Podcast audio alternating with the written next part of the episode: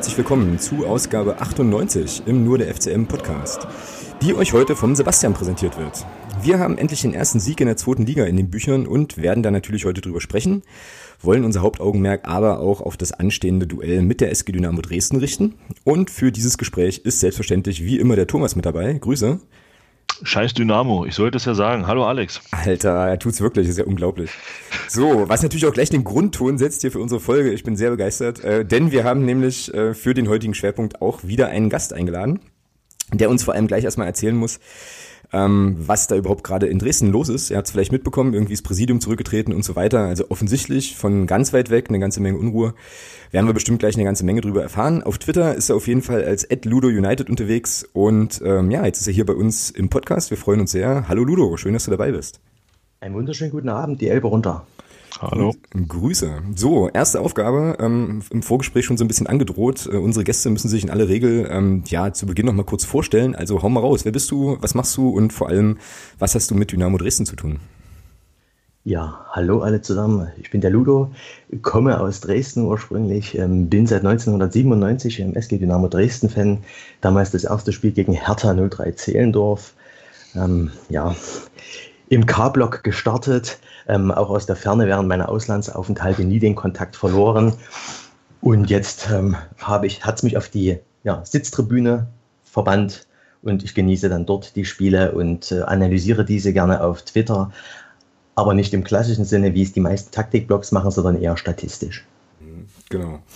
Da werde ich wahrscheinlich nachher auch nochmal so ein bisschen drauf zurückkommen, insbesondere dann, wenn es ähm, sozusagen darum geht zu gucken, wie viele Spiele jetzt unsere beiden Clubs eigentlich schon gegeneinander ähm, gemacht haben und so weiter. Da gibt's ja irgendwie auch diverseste Seiten, die das irgendwie auswerfen. Aber wir haben eine ganze Menge Fragen, die ähm, sich erstmal grundsätzlich mit, ähm, ja, mit deinem Club und unserem kommenden Gegner beschäftigen. Und äh, ja, da starte ich jetzt erstmal rein mit der, die ich auch schon im Intro angekündigt habe. Was ist bei euch gerade los? Wie gesagt, von weitem ähm, war zu lesen und zu hören, das Präsidium tritt zurück. Ordne das mal ein. Also was, was, was läuft da gerade? Was ist da gerade Sache? Ja, also ich möchte da alle beruhigen, die da von der Ferne denken, der Club versinkt im Chaos. Das wird leider zu negativ dargestellt. Fakt ist folgendes, Herr Minge war zu Beginn des Jahres ähm, aufgrund einer Erkrankung längere Zeit vom Verein abwesend und es muss wohl während dieser Zeit dem ja, geschäftlichen Geschäftsführer äh, daran gelegen haben, den Herrn Minge zu diskreditieren. Mhm. Ähm, es ging dann so weit, äh, der Führungsstil des Herrn Born muss auch nicht sehr angemessen sein, sodass es ähm, von Mitarbeitern der Geschäftsstelle dort sogar ähm, ja, Schriftstücke zum Präsidium gab, dass man mit dem Führungsstil von Herrn Born nicht zufrieden ist. Ähm, wie die ganze Sache jetzt hochgekocht ist, ist die, es ist wohl ähm, ans Licht gekommen, dass man den Herr Minge gerne loshaben möchte. Und die Fans stehen aber zum Herrn Minge, weil der Herr Minge maßgeblich ähm, am Aufschwung von Dynamo Dresden beteiligt war über die letzten Jahre. Mhm. Und man hat sich sozusagen ähm, solidarisch hinter den Herrn Minge gestellt. Und das hat jetzt kurzerhand das Präsidium dazu veranlasst, das Weite zu suchen. Das mal in der Kurzfassung. Okay. Das klingt jetzt alles ganz schlimm, aber man muss dazu sagen, der Verein ist nach wie vor handlungsfähig. Das Präsidium ist am operativen Geschäft so gut wie nicht beteiligt. Das klingt jetzt alles wirklich nach außen hin ein bisschen chaotisch, ist es aber nicht. Okay, aber es klingt ja schon auf jeden Fall nach einer, ja, nach einer relativ krassen Nummer, wenn man da jemanden, der ja eigentlich Verantwortung trägt im Verein ähm, und wenn der Krankheits krankheitsbedingt ausfällt, wenn man dann da versucht, hintenrum da irgendwas, irgendwas zu dealen, ist ja auf jeden Fall nicht die feine englische Art so, ja. Auf jeden Fall. Würde ich jetzt mal sagen. Ähm, Okay, das heißt also, ähm, es gibt jetzt dieses, dieses Lager um, um den Kollegen Minge, der ist ja auch, glaube ich, was heißt glaube ich, das weiß man ja, der ist ja auch bei Dynamo äh, ein verdienter Spieler gewesen und so und hat wahrscheinlich sowieso deswegen ähm, auch in der Fanszene eh einen hohen, einen hohen Stellenwert und einen guten Ruf, ne? So.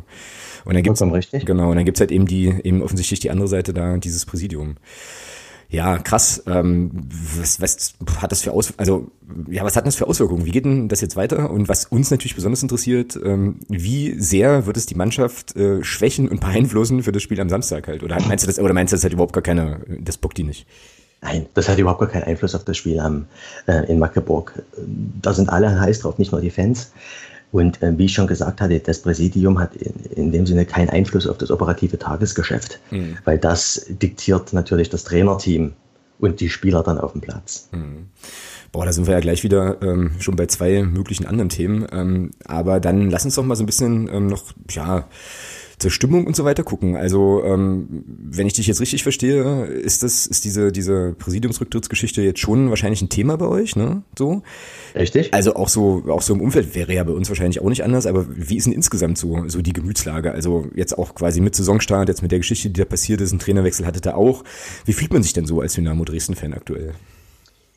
Ich muss sagen, sehr gut, sehr befreit. Wir hatten durch den Trainerwechsel, der überfällig war, ähm, ja, eine Aufbruchsstimmung kann man fast schon sagen. Man war in dem Neuhauschen System ein bisschen gefangen, konnte dort nicht das Potenzial abrufen. Mit dem Trainerwechsel hm, hat sich das schlagartig geändert. Das sieht man ähm, schon an der Körpersprache der Spieler auf dem Platz.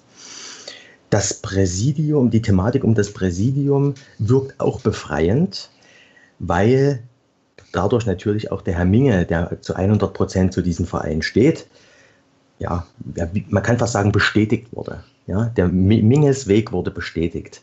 Und äh, Störfaktoren rechts und links davon haben sich sozusagen selber aus dem Verein herausgenommen. Von dem her, wie ich es auch schon gesagt habe, das ist kein Thema für das operative Geschäft. Von dem her volle Kraft voraus zum Spiel Magdeburg. Mhm. Okay. Jetzt hast du gesagt, ähm, Trainerwechsel war, war überfällig. Ähm, auch das ist eine Sache, ich weiß nicht, Thomas, wie du das siehst, aber mich hat das äh, ja, schon so ein bisschen auch gewundert, weil der Neuhaus ja eigentlich äh, irgendwie auch jemand war, der da auch einiges entwickelt hat irgendwie. Der war ja auch nicht, nicht ganz so kurz da, schon, schon ein bisschen länger auch, oder? Wie war das? Richtig. Die, die Geschichte des Herrn Neuhaus kurz erzählt. Herr Neuhaus kam in der zweiten Drittligasaison, ja, also genau. zur Saison 2015, 2016, wo wir uns ja auch schon mal die Klingen gekreuzt haben. Genau. Und hat dort mit einer sehr starken Mannschaft, ich möchte behaupten, die Liga dominiert, auch vom Spielstil her. Er hat es dann geschafft, diesen Spielstil in die zweite Liga mitzunehmen. Und wenn man das aber ganz genau betrachtet, muss man sagen, die erste Halbserie haben wir die meisten Mannschaften überrascht. Und es setzte dann aber sehr schnell eine Stagnation ein. Also die, der Spielstil hat sich nicht weiterentwickelt. Und das ähm, hat sich dann ja in der letzten Saison, könnte man fast sagen, richtig eingeschliffen, eingebrannt. Man hat zwar von, ähm, von den Gegnern Lob bekommen, ob der Spielweise, also ob das äh, beim Pokalspiel in Freiburg war, wo man wirklich äh, spielerisch sehr gut mitgehalten hat, oder ähm, ob das äh, Auswärtsniederlagen in Nürnberg waren, wo, wo man über den Klee gelobt wurde, aber es kam nichts Zählbares dabei rum. Mhm. Der Trainer stand dann zum Ende der letzten Saison schon einmal zur Diskussion. Man hat sich aber entschieden, mit dem Trainer in die neue Saison zu gehen. Und man hat dann bereits nach drei Spielen in der neuen Saison, inklusive dem ähm, doch etwas peinlichen Pokal aus in Eudinghausen, sich dann dazu entschieden, den Wechsel zu vollziehen. Mhm. Hier hat der Verein keine gute Figur gemacht, muss ich dazu sagen, weil man hat zum einen den Herrn Neuhaus ähm, auf, die, ich sag mal, auf die Straße gesetzt und dann hat es aber doch eine ganze Zeit lang gedauert, ehe man den Herrn Walpurgis endlich präsentiert hat. Man kann jetzt darüber spekulieren, ob das auch mit dem Präsidium zusammengehangen hat, aber das, da würde ich mich jetzt zu weit aus dem Fenster lehnen, das felsenfest zu behaupten. Hm, also so in, dem, äh, in die Richtung, dass es sozusagen der Wunschkandidat des Präsidiums war. Oder? Der Herr Walpurgis genau. war wohl eher der Wunschkandidat von dem Herrn Minge. Ah, okay. Na gut, dann würde es ja, ja. passen. Also so. Von Herrn Minges Seite ja. Okay. Und wenn ich das auf Twitter ähm, so ein bisschen quergelesen richtig verfolgt habe, dann ist aber der, ähm, der Mike Walpurgis also der hat jetzt nicht unbedingt eskalative Jubelströme, Jubelstürme ausgelöst äh, bei euch da oben in Dresden, oder? Also die Reaktionen waren ja schon eher so, ja, naja, okay, mal gucken, irgendwie. Sagen wir so, sehr verhalten. Ja. Also ich persönlich war, ich war sehr von dem äh, Namen Kwasniok angetan. Okay. Sehr junger Laptop-Trainer, ähnlich wie der Dominik Tedesco. Und ja, aber die Verantwortlichen haben natürlich ganz andere Mittel, die Trainer äh, zu beobachten oder auch nachzuvollziehen. Bei dem Herrn Walpurgis, das ist mir auch selber unterlaufen, der Fehler, man schaut ähm, fast ausschließlich auf seine Zeit in Ingolstadt mhm. und die war vom Punkteschnitt her nicht sehr erfolgreich. Wenn man aber seine gesamte Trainerlaufbahn zugrunde legt, dann hat er einen Durchschnitt, also einen Punkteschnitt von 1,88 und das ist gar nicht so schlecht. Mhm. Also er hat ähm, vor allem in Lotte in der Regionalliga damals sehr gute Arbeit geleistet. Man ist damals in einem Relegationsspiel an, ähm, an Leipzig gescheitert. jeder wird wissen, dass die, die Mittel, die man in Lotte zur Verfügung hat, nicht zu vergleichen sind mit den Mitteln, die man damals schon in Leipzig ähm, aufbringen konnte. Mhm. Von dem her muss man sagen, er ist dort auch sehr, erst sehr knapp ähm, gescheitert. Ja, also er hat schon bewiesen, dass er das Zeug zu einem guten Trainer hat. Und jetzt kann er sich in der zweiten Liga beweisen. Wann kam der zu euch? An welchem, also Neuhaus wurde wann entlassen? War das nach dem, war das nach dem Rödinghausen-Spiel oder war das nach Richtig. dem Heidenheim-Spiel? Ne, genau, das war nach dem Rödinghausen-Spiel. Dann hatten, dann hieß es erst, ähm, der Christian Fjell, der bei momentan seinen Trainerschein macht und bei uns im Nachwuchsbereich arbeitet, der leitet die zwei Spiele. Und danach, das war unter Ach, anderem HSV. Stimmt. Und stimmt, HSV wurde HSV, ja dann, ja, stimmt. Genau, HSV wurde ja dann verschoben, was eigentlich ein glücklicher Umstand war, weil hätte man dort schon gleich den Nachfolger präsentiert, hätte der drei Wochen gehabt zum Einarbeiten.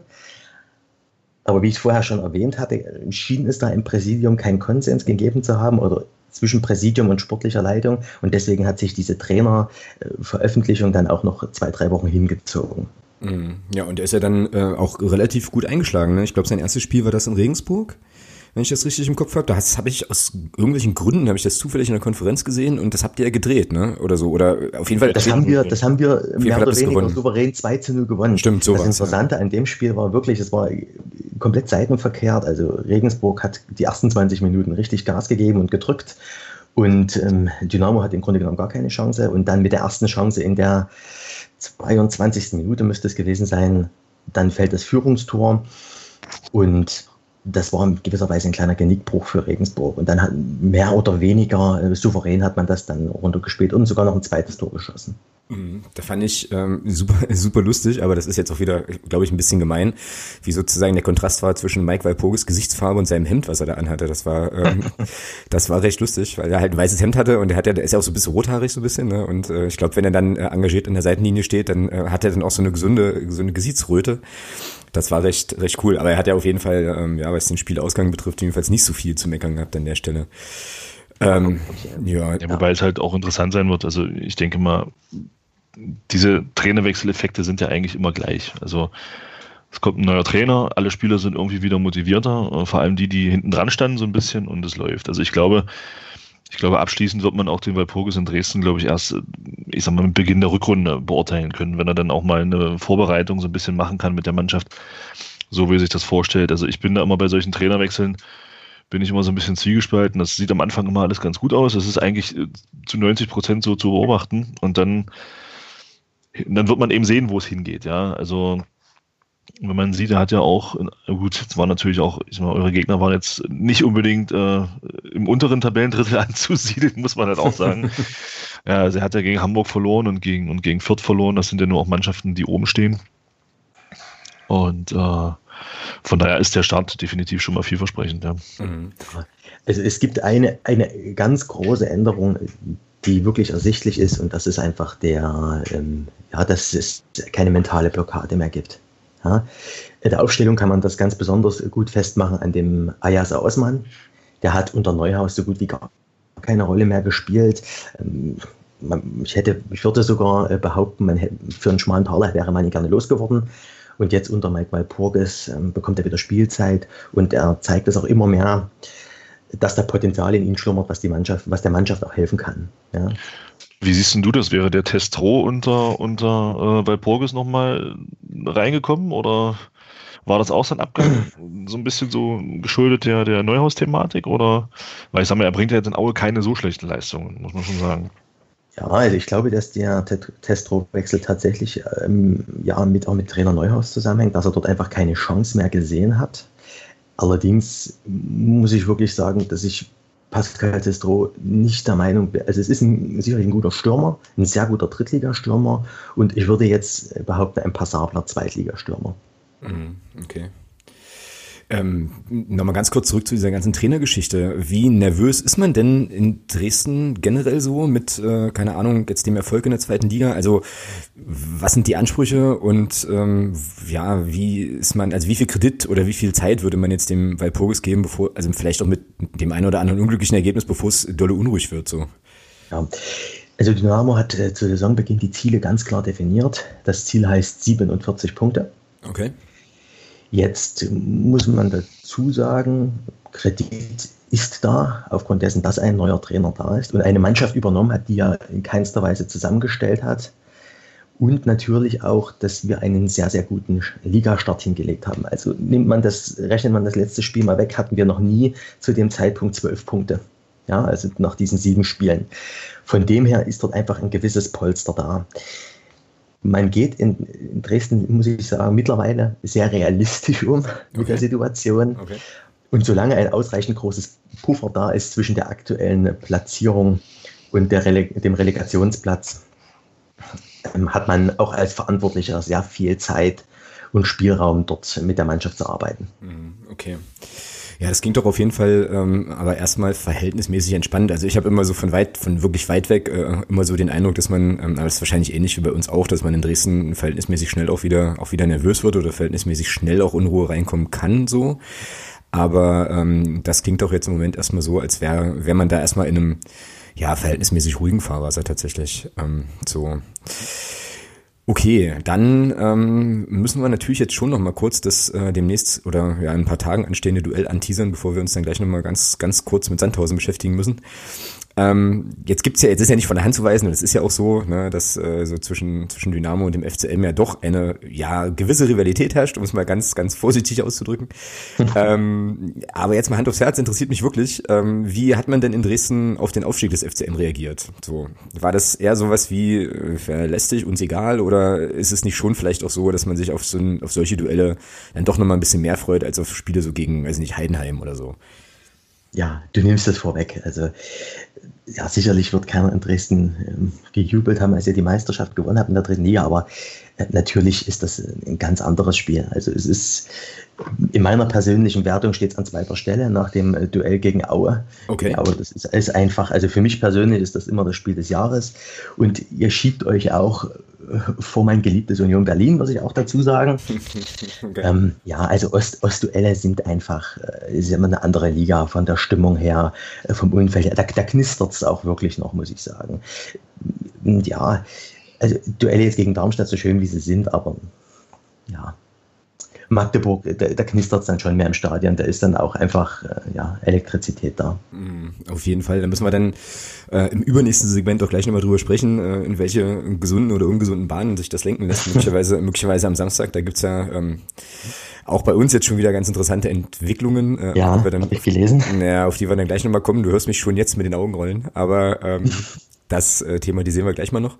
Thomas, hast äh? du noch ja, was denn? Ich rede hier von Graffiti-Sachen und so Geschichten. Ach so, hm, ja, alles klar. Okay, weiter. ja, kommen wir gleich noch drauf. Aber Thomas, hast du jetzt noch äh, erstmal noch Fragen an den Ludo so generell zum, zum Thema Dynamo, Dynamo FCM oder irgendwas, was ich jetzt nicht gefragt habe, was jetzt nochmal spannend wäre, bevor wir ins zweite Segment rutschen? Nee, nee, Ludo hat eigentlich alles gesagt. So. Also ich mich hätte tatsächlich auch mal interessiert, wie in, wie in Dresden so die Ziele waren äh, vor der Saison, aber hat er ja gesagt mit 47 Punkten Wobei ich mir das, ich meine, da, da merkt man schon, ja, also äh, diese, diese Parallelen sind schon, auch wenn man die auf beiden Seiten wahrscheinlich ungern sieht, aber diese Parallelen sind schon irgendwo ein Stück weit äh, frappierend. Ja. Also man baut keine Luftschlösser mehr. Das ist, also das ist mir massiv aufgefallen, das ist bei uns so, das ist auch bei euch so. Man baut inzwischen überhaupt keine Luftschlösser mehr. Also ich kann mich erinnern, Dresden war ja gefühlt, hat, hat sich immer in der Bundesliga gesehen, aber hat dann dritte Liga gespielt.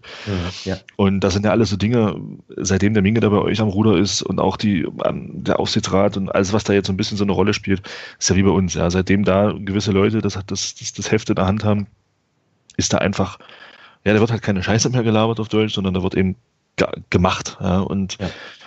diese Entwicklung ist halt einfach schön zu sehen. Das muss man einfach sagen. Ja, und eines, und eine Sache, die man, äh, also die mir auf jeden Fall immer positiv auffällt, wie gesagt, bei aller Rivalität und so weiter, ist, dass äh, ich so den Eindruck habe, dass Dynamo jetzt auch in den letzten Jahren eine ganze Menge Sachen so gegen, ähm, gegen Diskriminierung, äh, Rassismus und so weiter da angeschoben hat, was mir ähm, persönlich äh, ziemlich gut gefällt. Es gibt ja da auch, ähm, glaube ich, ach, wie sind die denn, 1953 international oder sowas? Ähm, Richtig, genau. Irgend, irgend so eine, irgendwie so eine so Aktionen und Gruppen. Also das finde ich ähm, dann doch äh, schon recht positiv. Und da muss ich tatsächlich sagen, ähm, ja, könnten wir uns vielleicht das eine oder andere an der Stelle auch nochmal abgucken, ja. So, ähm, ja, aber vielleicht dann doch nochmal so die Frage, weil Thomas es gerade angeschnitten hat, ähm, perspektivisch äh, ist das Gefühl in Dresden eher so, naja, erstmal in der zweiten Liga konsolidieren und dann mal gucken? Oder ist es eher so, dass man sagt, naja, also so in drei, vier, fünf Jahren sollte man dann schon mal äh, ans Tor zur Bundesliga klopfen? Wie ist das? Vollkommen richtig. Ja, also Ziel ist wirklich, sich erstmal in der Liga zu konsolidieren, die nächsten zwei, drei Jahre und dann, dann ähm, ist ganz klar das Ziel, den Aufstieg in die erste Liga anzupeilen. Mhm. Man, es gibt, es gibt diese, das Vorbild ist Union Berlin in gewisser Weise. Ja, also Union hat sich übrigens noch viel mehr Jahre in der zweiten Liga etabliert, konnte dadurch natürlich auch äh, gerade die, die, die TV-Gelder ähm, generieren, die sie jetzt generieren und haben dadurch natürlich noch andere Möglichkeiten. Ja, was einfach auch zum Beispiel der Gogia-Transfer zeigte. Also Dynamo Dresden hatte eine, ähm, eine feste Klausel, um den Spieler zu verpflichten. Und Union Berlin wollte diesen Spieler unbedingt haben. Und dann hat man dort gemeinschaftlich, und das ist ja auch ein schönes Zeichen, hat Dynamo sozusagen die Ablöseklausel aktiviert und Union hat dann das Geld nach Dresden geschickt. Und damit musste der Herr Gogia gar nicht noch nach Dresden zurück, sondern konnte gleich nach Berlin weiterreisen. Also es war auch so ein gewisses Miteinander. Mhm, mh, krass. Wobei aber zeigt Union, einfach. Entschuldigung. Ja, das zeigt einfach, Union konnte über einen sehr langen Zeitraum dort was aufbauen, auch mit den Fans natürlich. Ja, und das ist äh, so in gewisser Weise das, das Vorbild. Also sich in der Liga konsolidieren, dadurch dann natürlich auch später andere Spieler, also noch vielleicht noch hochkarätigere Spieler verpflichten oder auch länger verpflichten oder auch länger behalten, um dann einfach über zwei, drei Jahre dort einen Kader aufzubauen, um dann wirklich anzuklopfen an die erste Liga. Mhm. Okay. Thomas. Ja, wobei Union aber auch ein Beispiel dafür ist, wie schwer das auch ist. Ja. Also wenn man überlegt, wie lange spielt Union jetzt zweite Liga, das sind muss zehn Jahre. Ähm, ich hätte gedacht 17.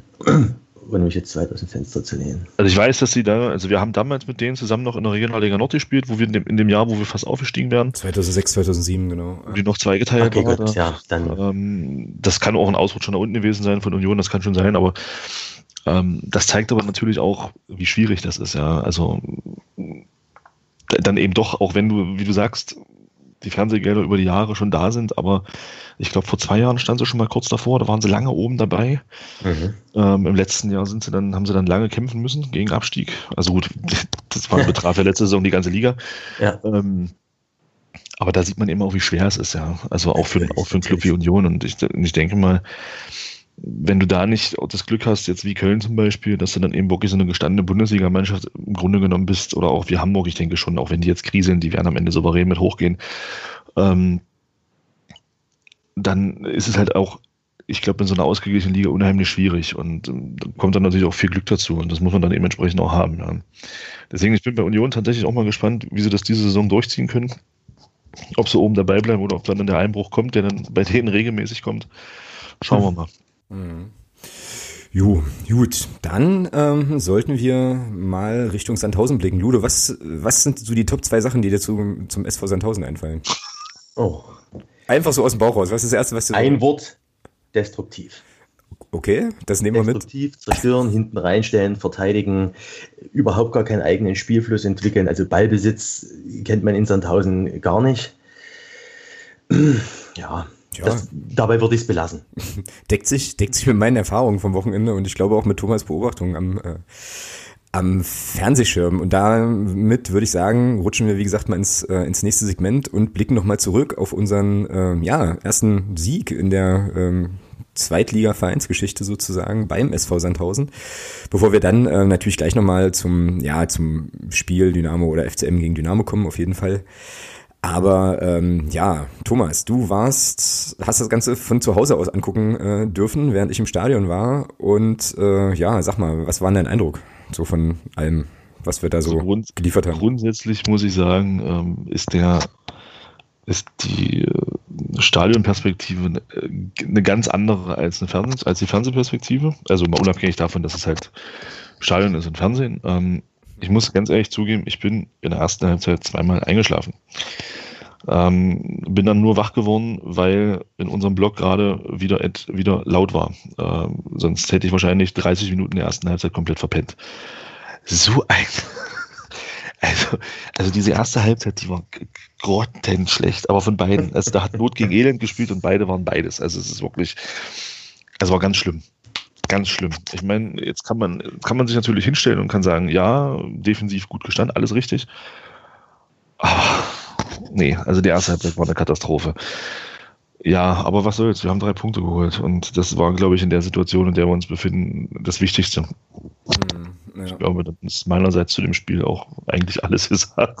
Ja, ich glaube, ich glaube, das können wir tatsächlich relativ, äh, relativ kurz halten, weil wie gesagt, also spielerisch war es wirklich Magerkost so. Ähm, das war im Steine von der Stadionperspektive definitiv auch nicht anders. Also ähm, ich hatte halt in der ersten Halbzeit eher so das Gefühl von Rasenschach so ein bisschen, weil eigentlich, naja, beide Mannschaften kaum mal von vors Tor gekommen sind und da viel im Mittelfeld passierte oder eben auch nicht passierte. So, also es gab irgendwie äh, dann so eine so eine Szene, da sagte der Christian, ein Kollege aus dem Fanclub neben mir noch so, Alter, der, der, der Bruns, der weiß gar nicht, wohin spielen soll. War ein Abschlag, eine Abschlagssituation irgendwie, Abstoß oder sonst irgendwas, keine Ahnung. Ähm, und es bewegte sich halt gar nichts. Ja? Also standen einfach mal Leute auf dem Feld und guckten so und warteten dann so 20 Sekunden, bis irgendjemand mal so, so zuckte. Und das, äh, ja, fasst, glaube ich, die erste Hälfte ähm, so ganz gut zusammen. Ähm, ja, und in der zweiten, ich weiß nicht, wie dir das ging, Thomas, aber ich hatte dann irgendwann so den Eindruck, und da nehme ich jetzt gern auch eine Phrase mit, ähm, wer das erste Tor macht, wird das Spiel auch gewinnen. So? Ja, das war aber das ganze Spiel so. Also es war auch in der ersten Halbzeit schon so. Nur da war halt nie eine Möglichkeit da, dass irgendeiner ein Tor schießt. Mal abgesehen von der Chance von, von, von Schleusner, glaube ich, in der siebten Minute oder sowas. Ja, und da haben wir sogar, da haben wir sogar Glück, dass er den direkt auf den Torwart spielt. Also wenn er den, wenn er den irgendwie äh, sozusagen auf die kurze Ecke zieht, dann sieht das ganz anders aus, ja. Ja. Ja, wie gesagt, zweite Halbzeit dann also das Tor von Christian Beck war schon stark. Den musst, den musst du so erstmal machen. Das war schon richtig gut. Der hat sowieso irgendwie, ich glaube, seitdem der Papa ist, äh, das beflügelt den nochmal richtig und den musst du wirklich so erstmal machen, weil der, der Schuss vom Niemeyer, der ist ja nur wirklich extrem verunglückt. Also das war nie so gewollt. Und ähm, ja, aber Christian Beck steht eben Gold richtig und macht dann das Tor richtig klasse. Genau. Ja, der Beckos, ne? Der äh, Blinde, den er sowieso, der Blinde, ja. Äh, der, der in der Liga, Liga eh sowieso keine Chance hat, genau. Äh, mhm. Und jetzt glaube ich schon wieder Top-Torschütze ist er bei uns. Also ja. ja. Ja, nee, das war auch ein cooler Moment im Stadion so, ähm, der dann allerdings sofort äh, konterkariert wurde von dem Umstand, dass noch 20 Minuten zu spielen waren ungefähr. Ähm, und man dann ja jetzt in dieser Saison schon auch einiges erlebt hat, ja, also Stichwort Duisburg und so ähm, sodass das dann hinten raus doch wieder eine ganz schöne Zitterei irgendwie war, ähm, weil dann auch Sandhausen plötzlich aufgewacht ist und festgestellt hat, oh, wir können ja auch auf so ein Tor spielen. Die haben dann zum Glück ähm, so zwei, drei Situationen nicht zu Ende gespielt. Kam nichts bei rum. So. Also man muss wirklich sagen, äh, ich weiß nicht, ihr habt noch nicht gegen Sandhausen gespielt, nee, ähm, man muss wirklich sagen, das ist so, ohne das jetzt, weil wir spielen selber keinen schönen Fußball, keine Frage. Ähm, aber das war schon also extrem bieder und also Sandhausen war so wirklich mit Abstand das Schlechteste. Und wenn du die nicht geschlagen hättest, ja. muss ich ganz ehrlich sagen, dann weiß ich nicht, wen wir sonst hätten schlagen wollen jetzt zu diesem Zeitpunkt. Also das ist wirklich grausam. Also ja. die waren wirklich schlecht. Also für mich so die, die Paradeszene war so, das war so um die 83. Minute rum, wo der GD, der mal bei, bei Freiburg gespielt hat, bekommt einen Ball und, und, und, und trickst sich selber in Seiten aus. Also, wo ich, stimmt, genau. Ja, ja.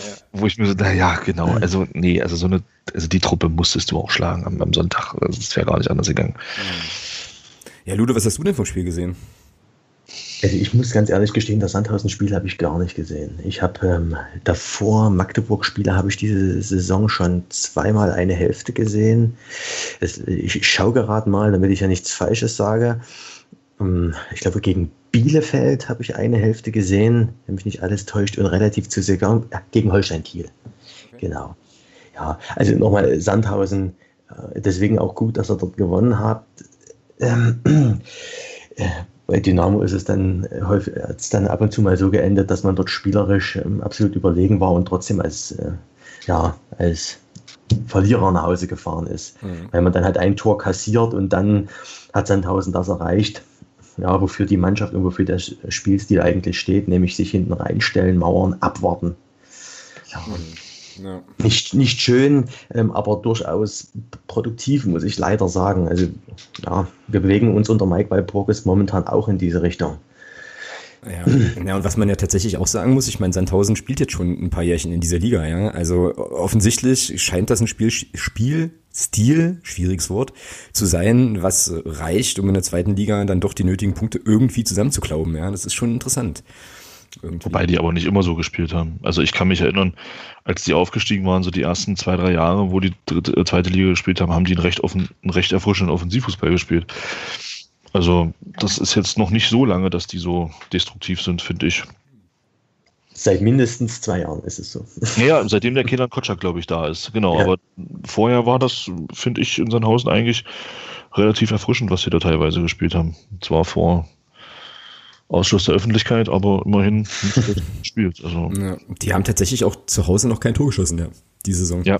ja. Ist schon auch irgendwie krass, ja. Ähm, ich kann vielleicht noch so ein bisschen was zum Drumherum sagen, ähm, so, weil ich mich da auch erinnert fühlte an so ein Medley aus Meuselwitz und Groß Asbach irgendwie. Also das war Stadion, Stadion erfahrungsmäßig schon irgendwie interessant. Wir kamen also mit dem Auto und ähm, ja, fuhren dann irgendwann so eine Bundesstraße lang und dann ging es auf so ein Feld Weg so ein bisschen, wo dann der Gästeparkplatz war und durch einen relativ schönen Wald wankte man dann eben da zum Stadion. Ähm, so, also wie gesagt, ne, Meuselwitz kennt man das ja mit diesem Rindenmulchweg, den man da irgendwie in den Gästeblock passieren muss. Und Groß Asbach war ja das Ding, du kommst halt um die Ecke, bist mitten auf dem Land und plötzlich steht da so ein, so ein Stadion, so ein relativ modernes. Also so ähnlich war das jetzt hier auch. Und was relativ nervig war, das hat uns äh, zumindest betroffen und wir haben das ganze Spielchen dann noch abgebrochen. Ähm, und ich glaube, es hatte Block U dann äh, das gleiche Problem ein paar Minuten später, war die ganze Situation mit der Kontrolle der, also von so Zaunfahnen. Ja? Also es ging, dauerte erstens mal ewig, weil du mit deiner Fahne irgendwie wohl in so einen extra Raum musstest wo dann diese Fahne einzeln inspiziert wurde, was an sich schon lange dauerte, wo ich mir auch dachte, also wie gesagt, das, das, das ähm, hat der, der Nico gemacht, also ein Kollege von uns im äh, Fanclub, der war da mit der Fahne unterwegs. Ich habe keine Ahnung, wonach die da suchen, ob die da gucken, ob irgendwelche Bengalos da eingewebt sind oder so, ich weiß es nicht. Jedenfalls dauerte das ewig und ähm, dann war das wohl so, dass du immer nur, dass immer nur eine Person mit dieser entsprechenden Fahne einzeln in den Innenraum eskortiert wurde, um diese Fahne dann anzupinnen, ja, so. Und das war also irgendwie so dermaßen unwürdig, dass wir dann irgendwann gesagt haben, hier komm, dann bleibt's halt jetzt, ja, haben wir keinen Bock drauf. Und äh, Blogu hat ja anfangs äh, auch so ein bisschen Probleme, da seine Zaunfahnen da komplett anzu, äh, anzupappen, weswegen es dann auch erst, glaube ich, nach sieben Minuten oder so ungefähr losging mit dem Support, der dann aber geil war, muss ich sagen. Also es hat schon, äh, hat schon gut gescheppert und wenn es dich, ähm, Thomas, dazu bewogen hat, mal wieder aus dem Schlummer zu erwachen, dann äh, muss es ja ganz geil gewesen sein, so, ja. Ja, und es war dann schon, also war insgesamt äh, von der Kurve auf jeden Fall, war das ein ganz guter Auftritt, denke ich. So und ähm, ja, schnuckliges kleines Stadion, also so äh, konnte man sich da schon relativ wohlfühlen, ähm, gut versorgt wurde man auch. Ja, und wenn du dann halt da eben den ersten Zweitligasieg der Vereinsgeschichte holst, dann kann man einfach über Sandhausen auch nicht Schlechtes sagen. Ja? Also das äh, fantastisch, fantastischer Ort, also ähm, fahrt da auf jeden Fall hin. Die, dürfen, die dürfen nicht absteigen, wir haben uns da sehr wohl gefühlt, das war sehr schön. Genau, ja. Äh, eine Frage noch an dich, Thomas. Ähm, steht jetzt unser, steht jetzt so die ersten 16, der, der 16er Kader, 11 plus Auswechselspieler im Großen und Ganzen oder ähm, was von irgendwas überrascht oder wie ist das sozusagen personell jetzt gerade bei uns?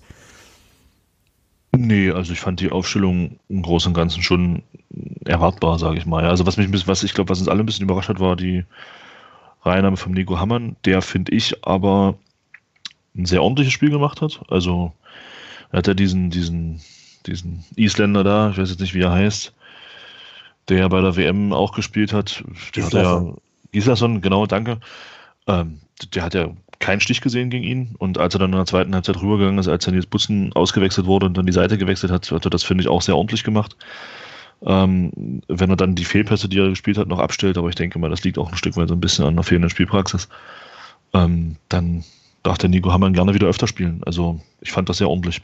Mhm.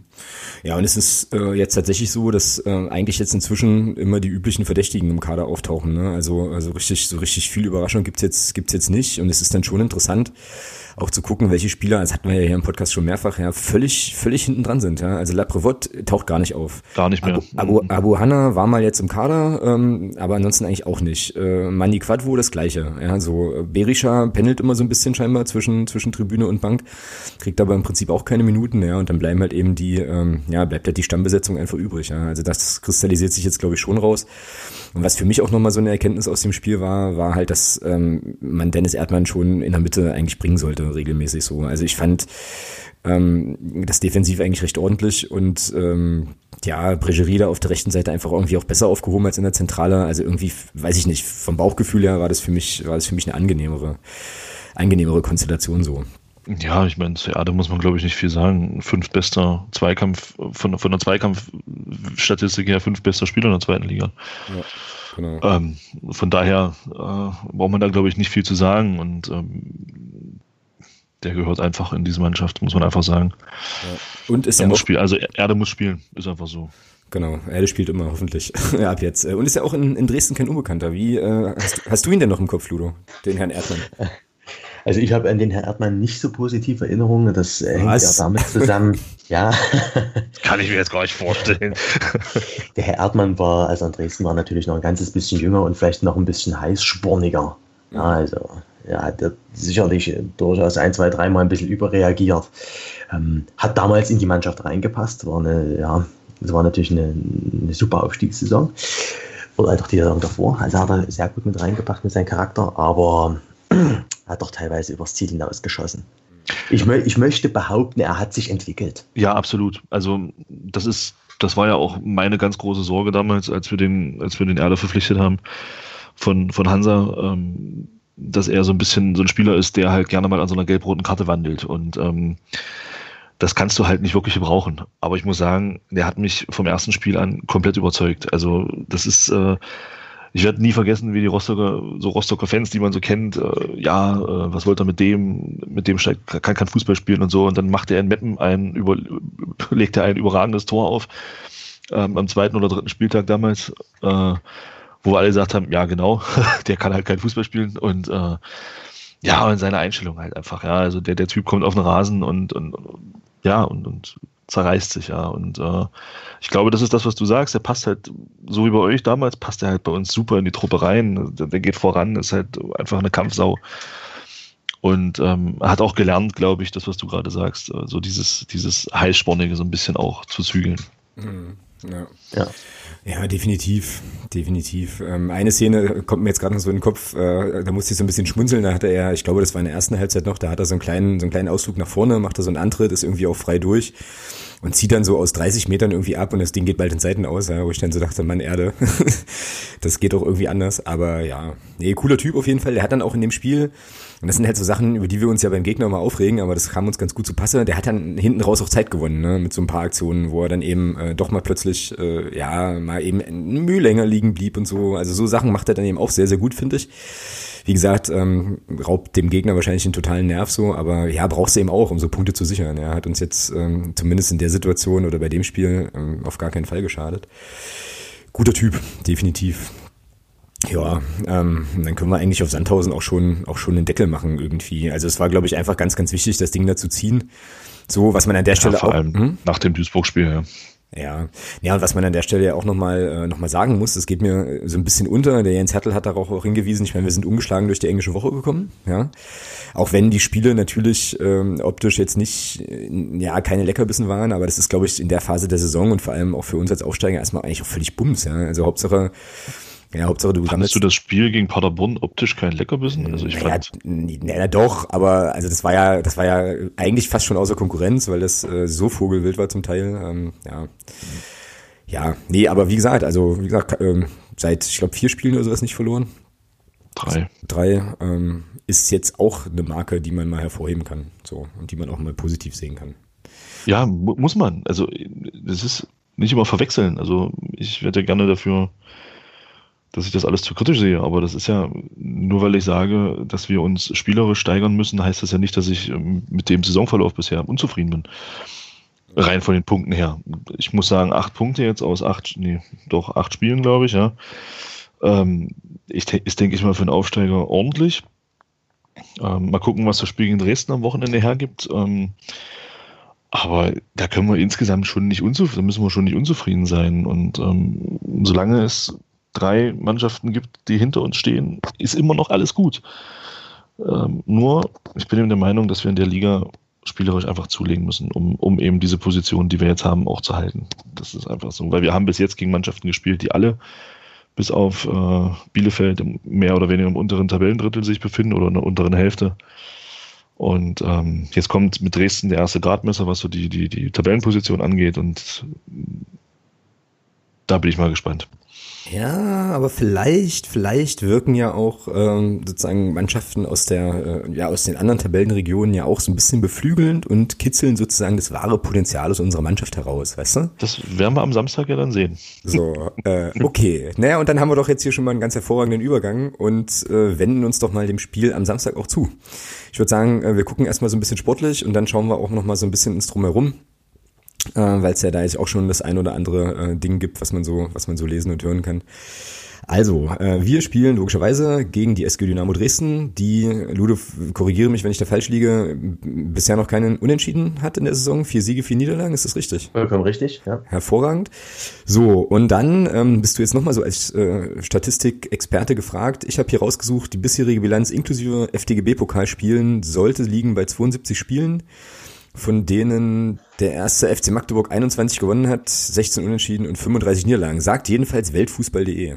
So. Ich würde das mal glauben, dass äh, positiv für Dynamo ist. Ja, ne? Ist mir auch aufgefallen, fand ich total krass, war mir gar nicht so klar, ja, dass, dass ihr da doch, auch nicht gedacht, aber dass ihr da doch so einen großen Vorsprung habt. Jetzt klicke ich hier sicherheitshalber einfach nochmal auf diesen Link, den ich mir hier gespeichert habe, um das nochmal zu verifizieren, nicht, dass ich jetzt hier völligen Blödsinn erzähle. Nee, aber das ist so. Äh, 72 Spiele, 21 Siege, 16 Unentschieden, 35 Niederlagen. Und eine negative Tordifferenz, das geht ja gar nicht. Diese Seite mag ich nicht. Ich mache die wieder zu. So, warte mal, wo war sie denn? Hier, zack. Ich muss aufpassen, dass man das richtige Fenster schließt. Genau, so.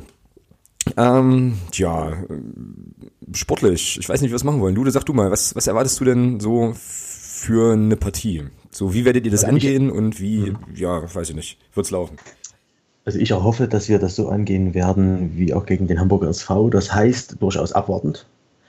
Bedeutet in einer gegen den Ball 5-4-1-Staffelung. Mhm. Das klingt jetzt alles sehr destruktiv. Es ähm, kann sich dahingehend entwickeln, aber ich glaube mal, dass wir doch eher auf Konter lauern werden. Dafür haben wir einfach die Spieler. Noch nicht die Spielanlage, das ist so ein Manko. Spielanlage, gerade bei, ähm, bei Ballgewinn, laufen wir doch manchmal ein bisschen vogelwild und eher auf die auf die Außenbahn als das Zentrum zu besetzen. Aber ich glaube, wir werden das Ganze mit Vorsicht genießen, was Magdeburg dort äh, zeigt, hoffentlich zeigt und dann gegebenenfalls dort eiskalt zuschlagen. Hm. Also das klingt äh, für unsere Spiellage gar nicht so gut, oder Thomas? Weil das heißt, dass wir viel den Ball haben. Ja, ne, vielleicht, vielleicht lehrt man mich ja eines Besseren am Samstag und äh, kann dann auch was damit anfangen. Hm. Okay. Was denkst du denn, Thomas? Ja, keine Ahnung. Also ich habe ja das, das Dresden-Spiel gegen Hamburg mir auch in, in Teilen nochmal im Nachhinein angeguckt. Da fand ich Dresden schon sehr gut. Es war ein bisschen unglücklich, dass man da dann das Gegentor bekommen hat. Also das Spiel darf auch 0-0 ausgehen, rein vom, von den Spielanteilen her. Ähm, ja, ansonsten das Spiel gegen Fürth, ja, hm ich denke schon, dass Dresden hier ein bisschen was machen wird. Ich glaube nicht, dass man, äh, dass man sich hier hinten reinstellen wird. Das kann ich mir nicht vorstellen. Ähm, ich glaube schon, dass Dresden versuchen wird, hier das Spiel ein bisschen an sich zu reißen und dann hier versuchen wird, auch auf Sieg zu spielen, weil ich glaube, die Tabellensituation gibt es auch her. Ich meine, man ist oben dabei. Man kommt hier meiner Meinung nach schon als Favorit her. Also rein von der Tabellenkonstellation her auch. Und ähm, glaube ich schon, so, so wird Dresden ja auch auftreten wollen ist mein Eindruck. Ja, ja die Saison von, von Dynamo, ich gucke jetzt hier gerade noch mal so ein bisschen auf die Ergebnisfolge, das ist ja irgendwie auch so eine Seriengeschichte, ne? Also irgendwie drei Niederlagen am Stück, dann drei Siege am Stück, eins, zwei, drei. Jetzt wieder mit einer Niederlage eingestiegen, so. Ähm, tja. Ja, mal schauen. Also ich bin auch sehr, sehr gespannt, ähm, weil ich vor allem sehr gespannt bin zu sehen, wie die Mannschaft jetzt sozusagen diesen Sieg auch in Sand, also aus Sandhausen halt mitnimmt, so. Weil man ja da schon sehen und lesen konnte, dass da doch dem einen oder anderen gewaltig ja, Steine vom Herzen polterten und dass man da sehr, sehr irgendwie äh, entspannt und äh, erleichtert war, dass das jetzt endlich mal funktioniert hat. Das kann natürlich gerade vor so einem Duell, was ja auch äh, auf jeden Fall von, einem, von einer großen Kulisse stattfinden wird, kann das ja schon auch nochmal so ein bisschen beflügeln. Ne? Also es sind immer so die weichen Faktoren, aber ja, ja. ich habe aber auch vor dem Duisburg-Spiel gehört, nach dem Paderborn-Spiel, ja, es war ein gefühlter Sieg und für die Moral alles super und dann haben wir gegen Duisburg auch eine grottenschlechte erste Halbzeit gespielt. Ja, das stimmt, das stimmt. Ja. Ähm, also bei solchen Sachen bin ich immer, bin ich inzwischen immer ganz, ganz vorsichtig vorsichtig. Also, weil das Spiel in Dresden hat nichts mit dem Spiel in Sandhausen zu tun. Und ähm, von daher, also was mich, was mich vielleicht mal, Ludo, was mich mal interessieren würde, ähm, wird denn, ich meine, der Kone wird ja sicherlich spielen bei euch von Anfang an. Das hoffe ich, ja. Wie verändert sich denn so das Spiel? Oder wird, wird Kone mit, mit A. Ausmann zusammen beginnen? Oder, oder was denkst du, wird er, wird er erstmal einen von beiden draußen lassen? Weil mich würde mal interessieren, wie sich denn die Spielanlage von Dresden verändert. Ja, also Kone ist natürlich prädestiniert für lange Bälle in die Spitze, weil es ein doch sehr, sehr schneller Spieler ist. Aber Osman bin ich mir nicht so ganz sicher, ob er überhaupt starten wird, weil Duljevic wieder fit sein durfte, auch für 90 Minuten. Puh, wirklich schwer zu sagen. Wir haben vorhin ein bisschen Qual der Wahl. Ja, also Berko kam bis jetzt unter Walpurgis sehr zu kurz, obwohl er zwei Tore schon geschossen hat als Joker. Von dem her ist das ein bisschen schwer vorherzusagen. Hm. Jetzt müssen wir dich aber natürlich trotzdem für, äh, also zu einem Aufstellungstipp nötigen. Ähm, da warst du ja jetzt gerade schon, äh, schon relativ, äh, ja, relativ gut dabei. Und ähm, ich würde mal sagen, dass auf jeden Fall bei euch im Tor der, der Marco Schubert sicherlich steht. Ne? So. Ja, davon gehe ich aus. So, der mich übrigens, äh, und das ist ja mein einziges äh, Spiel, was ich bisher von, von Dynamo so in der Saison gesehen habe, äh, gegen Regensburg doch einigermaßen begeistert hat. Also ich fand den, fand den schon cool. Und äh, ja, stellen wir den mal ins Tor. Wer spielt noch so? Also 5-4-1-Staffelung, hast du gesagt, gegen den Ball? Genau.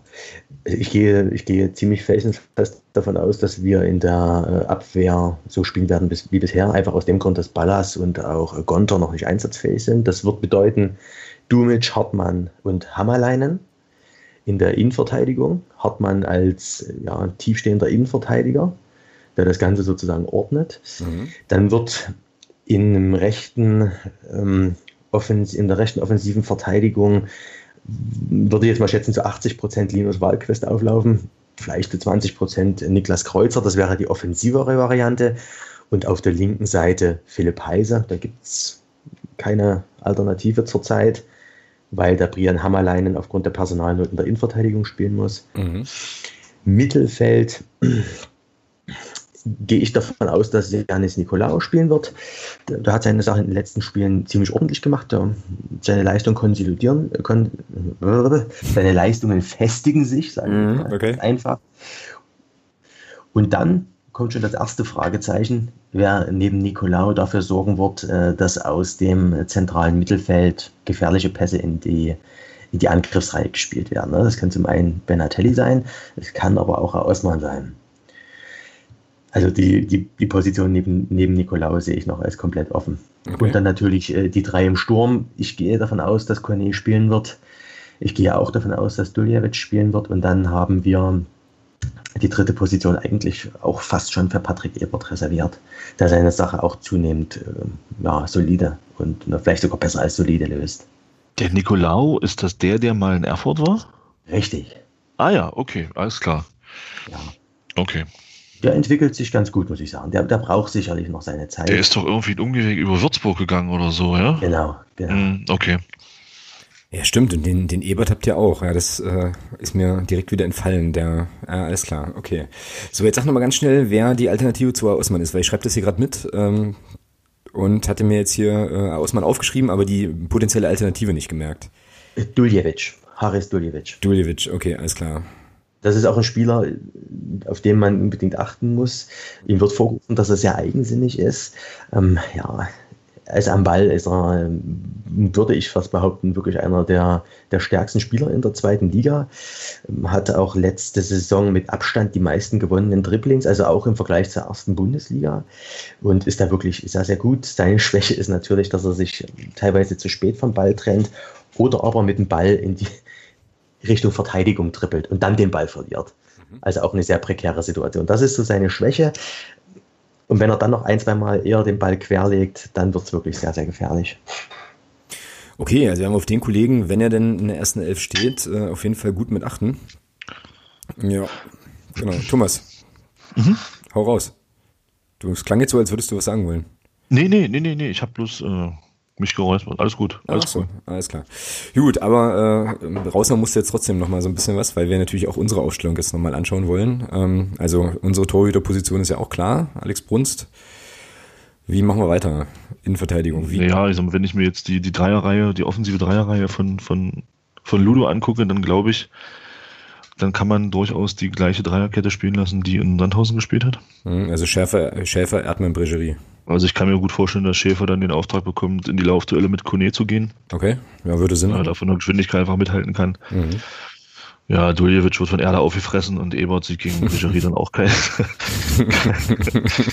kein Stich. Äh, nee, also ich denke schon, dass die Dreierreihe von Sandhausen dann auch ähm, jetzt wieder spielen kann, weil das funktioniert einfach die Dreierreihe funktioniert und warum soll man die jetzt wieder auseinanderreißen? Das würde für mich nicht viel Sinn ergeben. Nee, Zumal auch keine englische Woche ist, es ist eine ganz normale Woche, man hat ganz normal Regenerationszeit, von daher muss man da jetzt auch in meinen Augen nicht viel wechseln. Mhm, Gehe ich absolut mit, sehe ich ganz genauso. Wobei ich, ja, weiß ich nicht, also Schäfer und die Geschwindig das Geschwindigkeitsargument macht natürlich Sinn, ja. Äh, Tobi Müller ist ja auch jetzt nicht so langsam und den, ich weiß nicht wieso, aber den mag ich irgendwie. Aber ja, geht ähnlich. Aber ja, aber Steffen Schäfer hat das jetzt auch gut gemacht in den letzten, äh, in den letzten Spielen tatsächlich ähm, so und ja, ich bin da bei dir. Ja, warum, warum groß auseinanderreißen? Das war ja auch so ein bisschen so eine Kritik, die dann kam, als es jetzt äh, ergebnismäßig nicht so ganz gut lief, dass man offensichtlich ständig die, die Defensivformation austauscht und so und ja, Mai, aber vielleicht haben sie sie jetzt gefunden da, die Reihe, und dann ähm, kann man die auch spielen lassen. Sehe ich auch so. So. Nett, zumal Steffen Schäfer dann auch ähm, durchaus in der Lage ist, mit Fuß am Ball auch mal so ein bisschen so Lücken zu reißen äh, im Mittelfeld. Ja, also ich meine, ist ja dann doch öfter mal, dass er dann auch mal mit dem Ball dann Richtung Mittelfeld zieht mhm. und da einfach auch ein bisschen die, die, die gegnerischen Ketten so ein bisschen auseinanderzieht. Von daher ist das gar nicht so schlecht, wenn er spielt. Das macht er eigentlich in meinen Augen ganz gut. Wenn er sich dann rechtzeitig vom Ball trennt, dann gibt's da eigentlich immer ganz gute Möglichkeiten dann. Ja, definitiv. Gut, ähm, Mittelfeld. Also 3-4-3 ist jetzt erstmal gesetzt, ne, würde ich sagen. Ähm, Gibt auch keinen Grund, da großartig was zu ändern. Also brauchen wir vier Leute im Mittelfeld. Da ist die rechte Seite an, äh, ja, an den Kapitän, an Nils Butzen definitiv vergeben, würde ich sagen. Da wird sich nichts ändern, auch wenn er jetzt in Sandhausen nach 70 Minuten raus musste. Aber ich glaube, das, ja, hatte wahrscheinlich auch mit der Belastungssteuerung in der englischen Woche zu tun. Und ich glaube, er hatte auch ganz schön was mitbekommen in dem Spiel. Aber im Normalfall müsste er eigentlich spielen, oder? Ja, denke ich auch. Also er ist da schon, glaube ich, gesetzt, ja. Genau. Gut, links? Tja, das ist jetzt die Frage, ja. Also, wie gesagt, Nico Hammann hat es halt ordentlich gemacht in, in Sandhausen. Ähm, Ludo, wer kommt bei euch über die rechte Seite? Ich gehe mal davon aus, Patrick Ebert. Also im Mittelfeld meine ich jetzt. Du hast, Ebert hast ja vorhin in die Offensive. Ja, das, das eine ist die Aufstellung auf dem Papier, das okay. andere ist das, was also im Spiel passiert. Ja, also wirklich Ebert. Ja gut, dann kannst du eigentlich, der ist ja noch nicht der Schnellste, da kannst du eigentlich Nico genau. wieder spielen lassen. ähm, da könnte man durchaus den Nico Hammer wieder spielen lassen, weil mir der Alexander Injowski zentral eigentlich sehr gut gefallen hat. Mir auch, ja. ja, ja. Injowski hatte das große Problem, dass du den eigentlich überall hinstellen kannst und der irgendwie funktioniert. Ja. Das ist, das ist äh, nicht ganz so leicht an der Stelle. Ähm, Zumal, wo, wobei man natürlich auch sagen kann, das wäre natürlich auch wieder eine Chance für einen für einen Michael Niemeyer, ja, wenn der Patrick Ebert da über die, über die rechte Seite kommt, das ist ja dann doch auch hat er dann doch auch Geschwindigkeitsvorteile. Das äh, spräche für mich wieder ein bisschen für, für einen Michael Niemeyer. Ja, aber warum äh, packen wir da nicht den Niemeyer auf links äh, und den Jowski mit auf die 6 ähm, und rotieren Weil halt raus? Weil ich gerade von Nico Hammann spreche und nicht von Injowski. Bei mir geht es halt immer noch darum. Ja, ja, und ich habe jetzt gerade einen Knoten im Kopf, ja, und du hast vollkommen recht und ich habe keine Ahnung. Ja, ich höre ich hör auch nicht zu. Alter. Gut, äh, also nochmal von vorne. Ähm, wir reden ja, jetzt über Hammann oder, oder Dings hier, ähm, Niemeyer, ne? So. Niemeyer, ja. Ja, ja ich denke, dass Nico wieder spielen wird. Gut. Okay, so, und dann auf der 6? Linjowski und Roter. Und Weil nicht. Ja, im Prinzip läuft es auf die Sandhausener Aufstellung hinaus. Mhm. Die bedeuten würde, dass wir in der Offensive links Marcel Kostli und rechts Philipp Türpe sehen. Na, wobei ich mir gut vorstellen könnte, dass Türpe draußen bleibt. Warum denn? Weil er gegen Sandhausen in meinen Augen ein schlechtes Spiel, ein schwaches Spiel gemacht hat. Das fand ich nicht. Also, fand ich nicht. Also verglichen, verglichen mit seinen Leistungen nach seiner Einwechslung gegen Duisburg und Paderborn fand ich ihn in Sandhausen wieder etwas schlechter. Ja. Hm. Ja, ich fand es nicht so, aber das kann jetzt auch wieder, wieder Stadionperspektive versus Fernsehperspektive sein. Ich fand äh, schon, dass er auch ja, die ein oder andere äh, sehr, sehr gute Szene hatte, schnell umschalten konnte. Gab ja dann den, haben wir übrigens gar nicht drüber gesprochen, diesen Pass auf, äh, auf Marcel Kostli. Äh, Der war überragend, ja. Sen sen sensationeller Pass, äh, wo Marcel Kostli dann leider einen Ticken zu spät für, mein, für meine Begriffe abschließt und ähm, dann vom Tim Kister abgelaufen wird, der äh, ah, ich, hm? ich denke, dass wir anfangen mit, mit Kostli, Beck und Bülter. Bülter auf rechts? Hm? Nee, Bülter auf links. Und Kostli halt rechts. Also Bülter, Beck, Kostli. Ja, wie auch immer du das hier schreibst, ja. ja genau. Für, mein, für mein, in meinem Kopf ist das jetzt Bilderbeck und Kostli. So. Gut, pass auf, nehmen wir so, weil wir uns wahrscheinlich sonst tot diskutieren. Ähm, wenn wir so einen dumpfen Schlag hören, dann ist uns der Ludo eingeschlafen da in Dresden. Ähm, können wir nicht machen. Ja, genau, Ludo, das ist übrigens der, der Herr Bilder, ähm, mit dem wir vorhin im Vorgespräch äh, gemeint haben. Ah. Ja. Da übrigens auch nochmal, ähm, auch nochmal kleine Flashback zu Sandhausen. Viele Leute oder einige Leute, die so um uns rumstanden, fanden dann so ein bisschen, dass der Bülter da so ein bisschen zu viel klein-klein gespielt hat und so. Kann man, kann man so sehen. Ich fand aber auch wieder ähm, ziemlich beeindruckend, wie der einfach, also mit was für eine Selbstverständlichkeit der auch Bälle behauptet, ne? Ja, so genau. und dann eben auch einfach, äh, also ein paar Mal so die Sachen gemacht hat, die im Spiel eigentlich gefehlt haben, nämlich eben zu versuchen, so im Eins gegen Eins dann doch mal eine Lücke zu reißen und irgendwie irgendwie zu gucken, was geht. Ich finde den Burschen geil. Also stehe ich zu. Ich finde den großartig. Ja, der, ist, der ist halt auch technisch in der Lage, trotz seiner, ich sag mal, bei seiner Körpergröße ist das ja nicht alltäglich. Richtig, genau. Ist der technisch in der Lage, weil er eben auch beidfüßig ist, Eins gegen Eins Situationen aufzulösen. Und das ist schon, ja. Finde ich gut. Ja, kann man machen, auf jeden Fall. Gut, okay, dann nehmen wir das jetzt so mit. Also Bilderbeck und Kostli eben vorne. Und dann schauen wir mal, äh, ob uns der äh, Jens Hertel Lügen strafen wird, äh, was er vermutlich tun wird. Ich glaube, ich weiß gar nicht so genau, ich habe das jetzt nicht nachgehalten, aber ich glaube, wir lagen diese Saison noch nicht ein einziges Mal so wirklich richtig. Aber äh, gut. Wenn wir es besser wüssten, würden wir wahrscheinlich auch andere Jobs machen als hier im Podcast. So, von daher passt das schon alles. Ludo, wie geht das Spiel aus? 2 zu 1 für Dynamo. Alles klar, also schreibe ich hier ein 1 zu 2 rein. Äh, Thomas? Ich weiß es nicht. Es fällt mir echt schwer zu tippen. Also, es fällt mir wirklich schwer. Also, mein, ohne Scheiß, mein Kopf sagt mir auch ein 1 zu 2, aber ich denke, dass wir einzeln gewinnen. Hm. Dann hören wir doch mal lieber aufs Bauchgefühl. Ähm, ich habe äh, auch drei Tore auf dem Zettel und ich denke aber, dass der FCM das äh, in einem hochdramatischen und spektakulären Spiel in der Schlussphase mit 2 zu 1 ziehen wird. Und äh, ja, dann gucken wir mal.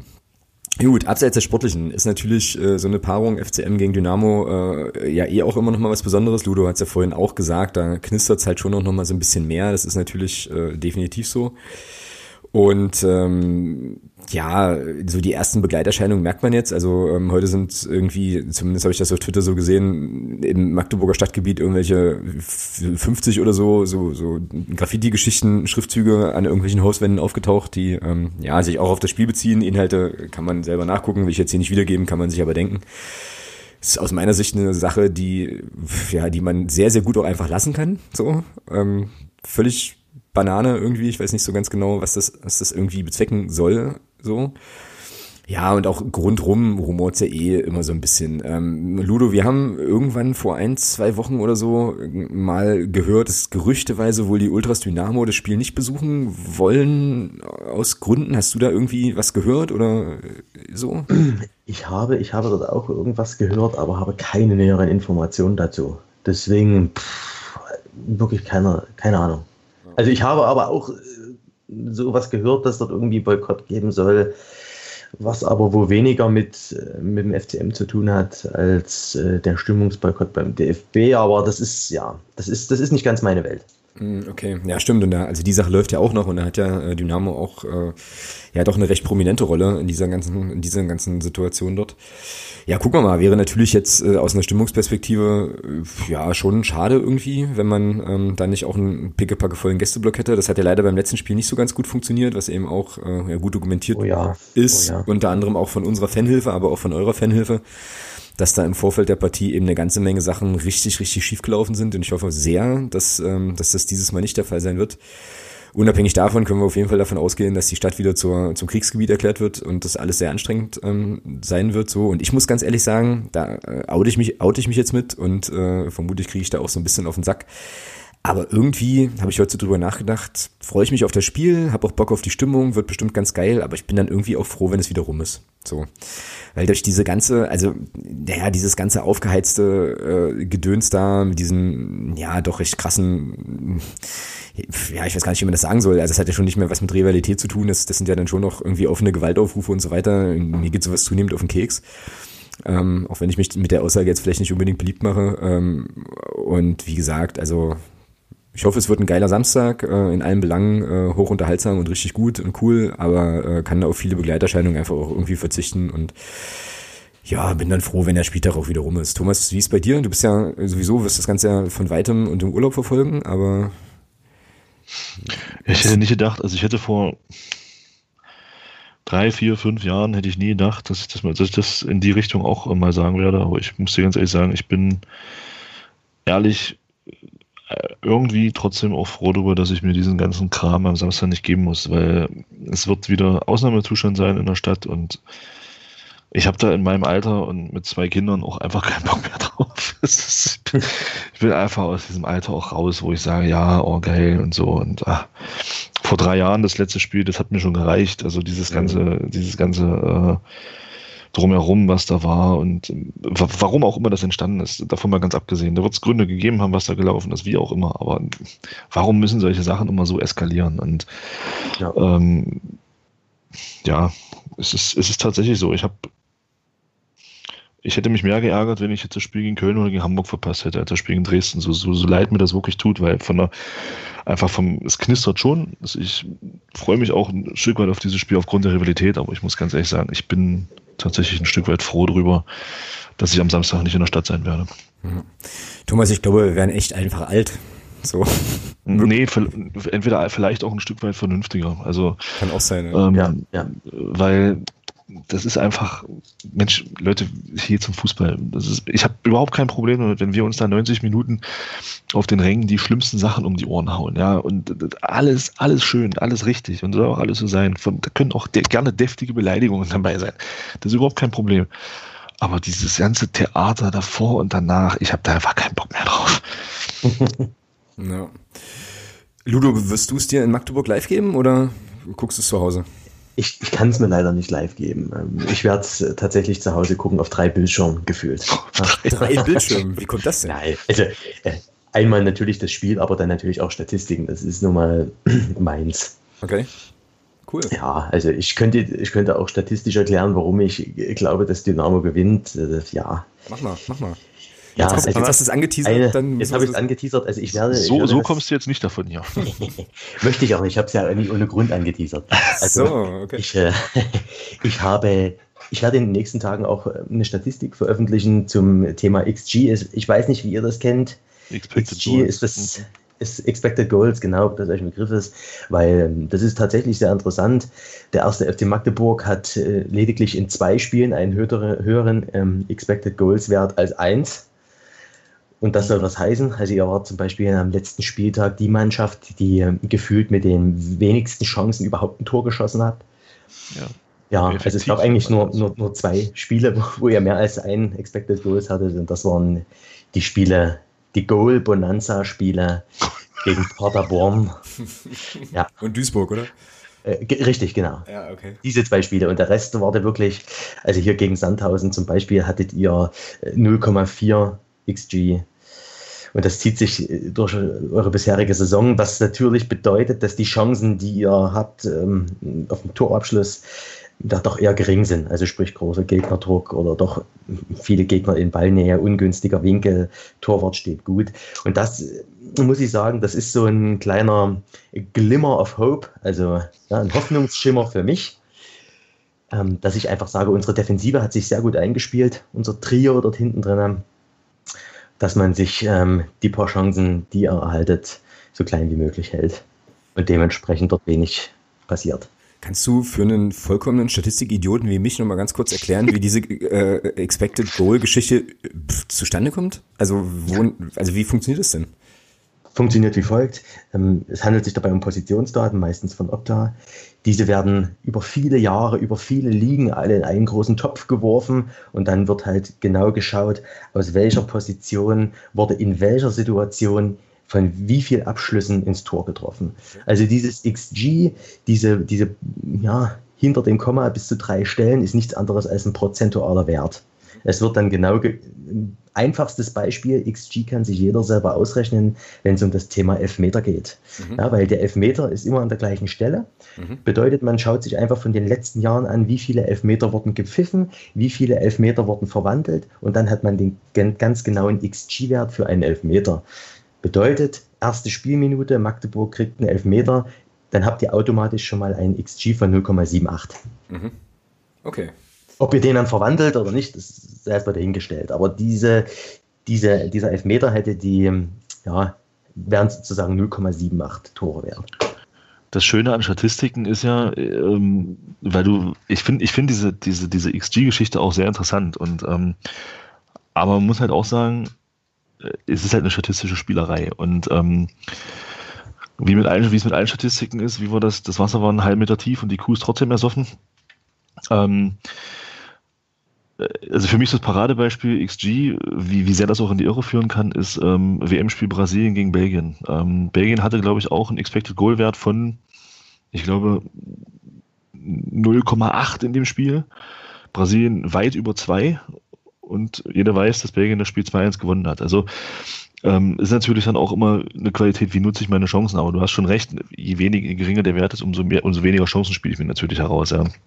Ja, Interessant wird die Geschichte ja erst dann, wenn man es wirklich gegenüberstellt. Also man letzte Saison hat man Dynamo Dresden immer vorgeworfen, ja, wir gehen fahrlässig mit unseren Chancen um und das hat sich auch in den XG-Werten gezeigt. Ja, also man hat sich unglaublich hochwertige Chancen herausgearbeitet für, was weiß ich, 55 Tore und hat dann tatsächlich nur 45 erzielt, um jetzt einfach mal Raum, äh, Zahlen in den Raum zu werfen. Daran zeigt sich dann zum Beispiel auch, ne, dass die Chancenverwertung nicht stimmt. Aber ich gebe natürlich recht, es ist eine Statistik.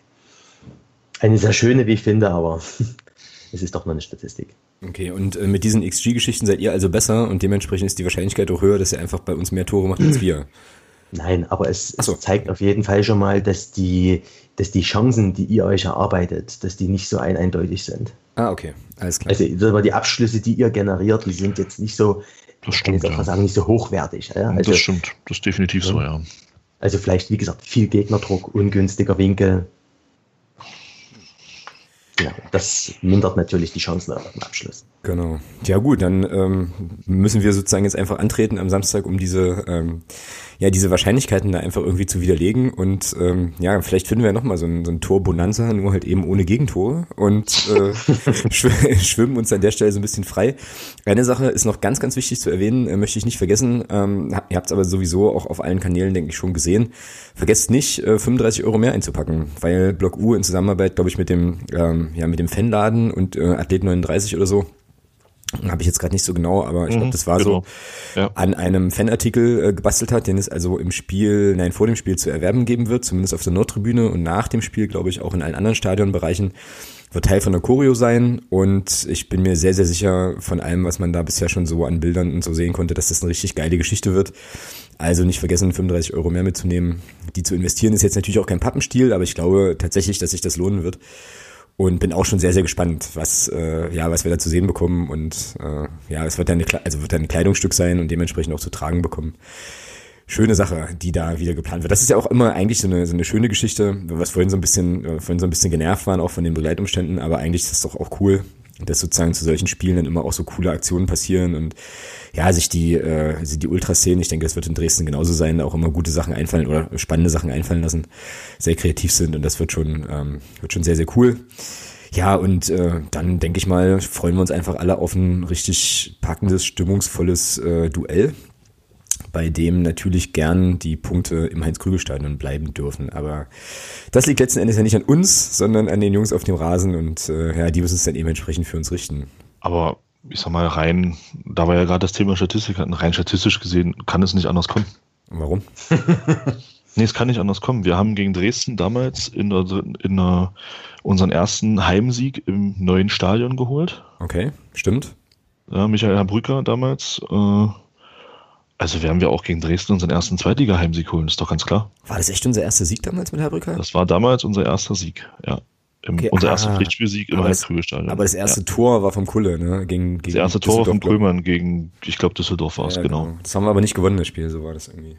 So, den ersten Sieg haben wir gegen Dresden geholt und natürlich steht dann dem ersten Zweitliga-Heimsieg auch nichts mehr im Wege gegen Dresden, ist doch ganz klar. Stimmt, was gäbe, was gäbe es für einen besseren Anlass, ja? Eben. Ja gut, dann haben wir das doch auch schon abgehakt, hervorragend. Ähm, und ich glaube, der Ludo hat uns vorhin schon den Sendungstitel verraten und jetzt haben wir den auch gleich nochmal bestätigt, nämlich dieses Glimmer of Hope. ja. Könnte es tatsächlich, könnte es tatsächlich in den Sendungstitel schaffen. Mal schauen, mal schauen. Gut, ähm, dann würde ich sagen, also ich weiß nicht, wie ihr es seht, aber ähm, ich denke, dann haben wir den, das Spiel ganz gut vorbesprochen. Oder habt ihr noch Dinge, die wir jetzt auf jeden Fall noch ansprechen müssen hier, die jetzt hier reingehören in das Segment? Ich könnte jetzt in den Jeopardy ich, ich einspielen.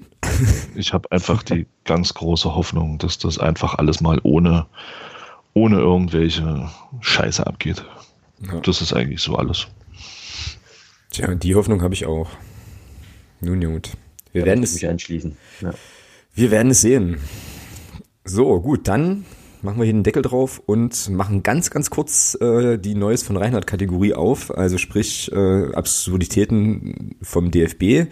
Ja, das lässt sich, lässt sich, lässt sich eigentlich nur sagen, wir sind EM. Ja? Also wir müssen jetzt ja alle wir müssen jetzt alle unfassbar euphorisch sein, total abgehen und Herrn Grindel und äh, Herrn Lahm und wie sie alle heißen, massivst huldigen, weil wir hier äh, die Europameisterschaft 2024 oder 2020, wie Herr Lahm äh, ja konstatierte, äh, aus, äh, ausrichten dürfen. Und ich muss sagen, mich äh, lässt das emotional unglaublich kalt. So bockt mich jetzt erstmal gar nicht, ist natürlich auch noch übelst weit weg.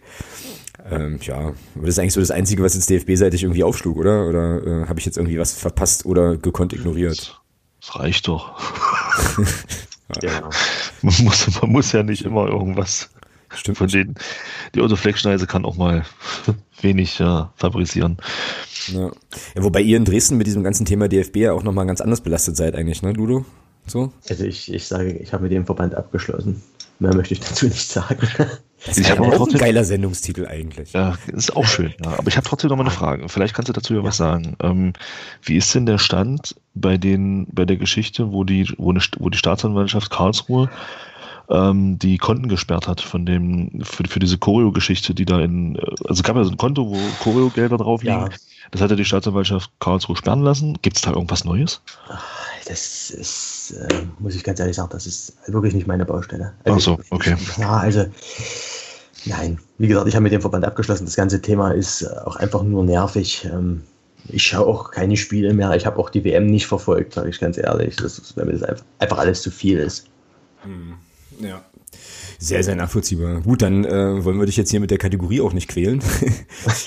und äh, ja, wie gesagt, haben jetzt erstmal nochmal wertgeschätzt, dass wir jetzt eben hier EM-Ausrichter sein dürfen. Das ist ganz toll. Riesig, yay, yippie und so. Ähm, Sonstiges haben wir aber noch so zwei, drei Stichpunkte, die eigentlich ganz spannend sind. Also zunächst mal äh, möchte ich mich ganz herzlich bei Marcel, Peter und beim Ralf bedanken, die nämlich ähm, ja zwischen der letzten Aufnahme und dieser Aufnahme hier zum Unterstützerinnen und Unterstützerkreis hinzugestoßen ähm, sind. Ihr seid sehr großartig. Vielen, vielen Dank dafür.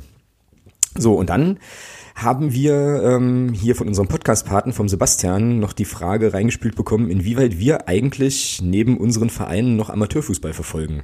Ludo, wie, wie ist denn das bei dir? Guckst du dir ähm, ja noch den, den Kreisliga-Kick vor der Haustür an oder bist du mit Dynamo ausgelastet? Also ich bin mit der Familie ausgelastet. Okay. Ja, also Dynamo nimmt natürlich einen großen, äh, einen großen Teil meiner Zeit in Anspruch. Ich habe es wirklich direkt, eigentlich direkt vor der Haustür, aber ich komme einfach nicht dazu. Und ich sage es auch ganz ehrlich, wenn ich jetzt rausgucke und das Wetter sehe, dann, dann werde ich auch nicht am Wochenende früh um neun. Dort, ich würde es selber noch spielen, aber auch dafür reicht die Zeit nicht. Hm, okay. Thomas, bei dir? Da, da kann ich mich eigentlich komplett anschließen. Also ähm, ich habe bis vor bis vor zweieinhalb Jahren selber noch aktiv gespielt. Ähm, seitdem ist das aber, ja, ist einfach mit Familie dann so nicht mehr möglich. Wenn ich jetzt sage, FCM ist halt für mich so fußballtechnisch das ähm, Hauptaugenmerk, sage ich mal, wo ich halt auch hin und wieder auch mal auswärts fahre und dann ist das einfach nicht möglich, dann zu sagen, hier pass auf, ich fahre Samstag mit dem FCM nach Heinheim zum Beispiel und gehe dann Sonntag selber noch spielen beziehungsweise renne dann Sonntag noch irgendwo hin. Ähm, ich verfolge schon die, die, die Vereine, für die ich selber gespielt habe, verfolge ich schon so ein bisschen so aus der Ferne noch, äh, guck, wie die am Wochenende gespielt haben, aber das ist so, dass darüber hinaus geht es bei mir dann auch nicht. Nee. Mhm. Es ist halt einfach nicht möglich. Also möglich wäre es schon, aber dann äh, würden, glaube ich, Frauen und Kinder nicht mehr da sein. Ja, dann machst du wahrscheinlich tatsächlich auch nichts anderes mehr. Ja, das stimmt.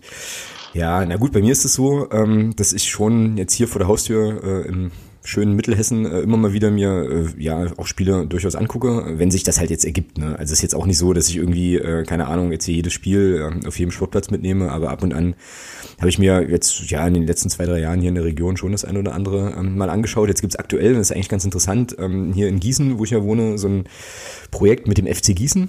Das ist so ein ähm, ja, Zusammenschluss von einem äh, ehemaligen Regionalligisten bzw. Hessenligist, Regionalligist Watzenborn-Steinberg wird wahrscheinlich keinem was sagen, außer Leuten, die jetzt hier in der Region unterwegs sind und einem traditionellen, also einem richtigen Traditionsclub, der hier in Gießen Fußball gespielt hat.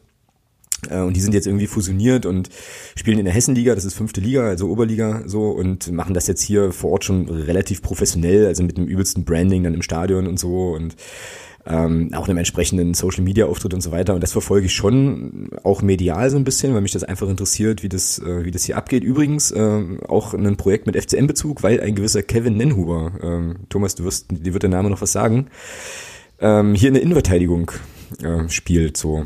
Und hier sozusagen, ich glaube, der ist jetzt auch 31 inzwischen. Ähm, jetzt hier nochmal so ein bisschen versucht, Geld zu verdienen. Und ich weiß nicht, ob euch der Name was sagt, aber Michael Fink spielt hier auch im Mittelfeld noch eine Rolle. Mhm, okay. So, also der war unter anderem bei der Eintracht und wie wir dann am Wochenende recherchierten, irgendwie auch in, der Türkei, glaube ich, aktiv. Und ja, jetzt war ich äh, eben zufällig am Samstag, genau, am Samstag mit dem Nico, mit dem Kumpel äh, aus dem Fanclub, der uns besucht hat, äh, waren wir auch beim FC Gießen und haben unter anderem dem Herrn Fink und dem Herrn Nenuber beim Fußballspielen zugeguckt. War ein sehr, sehr knappes Spiel, ähm, war bis zur 89. Minute ähm, ja, noch fraglich, ob es zweistellig wird. Also es ging dann halt mit einem ganz schmalen 9 zu 0 aus, so im äh, Punktspiel. Also daran sieht man auch so ein kleines bisschen, dass die hier schon äh, richtig Kohle in die Hand nehmen, um eben auch äh, ganz gute Spieler so zu verpflichten. Ja, und die Michael Fink zuzugucken beim Fußballspielen, der ist inzwischen 36, das war schon cool. Ne? Also er spielt irgendwie auf der 6 hat halt jetzt, ja, weiß ich nicht, Bewegungsradius. Ich glaube, wenn er im Spiel fünf Kilometer läuft, ist das viel ohne ihm jetzt, ohne ihm jetzt zu nahe treten zu wollen, aber ähm, sensationeller Fuß, ein ne, sensationelles Auge. Also es ist schon schon ganz spannend, dann zu gucken, so wie das wie das irgendwie ist. Ja, aber ähm, ansonsten bei mir tatsächlich auch nur, wenn sich das wirklich mal ergibt. Ähm, wobei es jetzt hier in der Region schon auch ein paar ganz interessante Plätze und auch ein paar ganz interessante Clubs irgendwie gibt.